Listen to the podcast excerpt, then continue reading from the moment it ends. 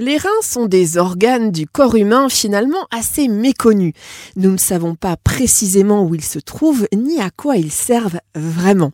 Younes Zadour, diététicien spécialisé en néphrologie.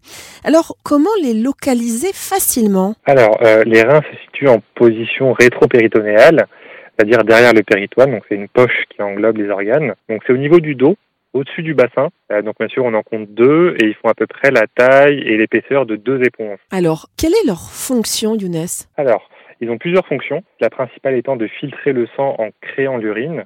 Euh, donc on pourra ainsi de cette manière euh, excréter toutes les substances indésirables de l'organisme grâce à l'eau, donc qui va constituer et faciliter la production d'urine, et aussi également une fonction endocrine, c'est-à-dire que les reins vont jouer un rôle primordial pour réguler la tension.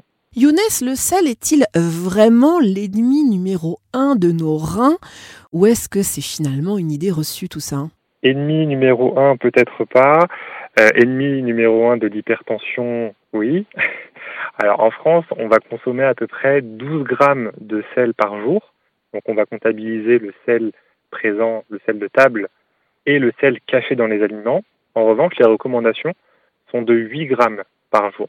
On dit souvent qu'on a mal aux reins. C'est une erreur organique puisqu'en réalité, ce sont plus les lombaires qui nous font souffrir. Les reins, quant à eux, sont plutôt silencieux même lorsqu'ils sont en souffrance.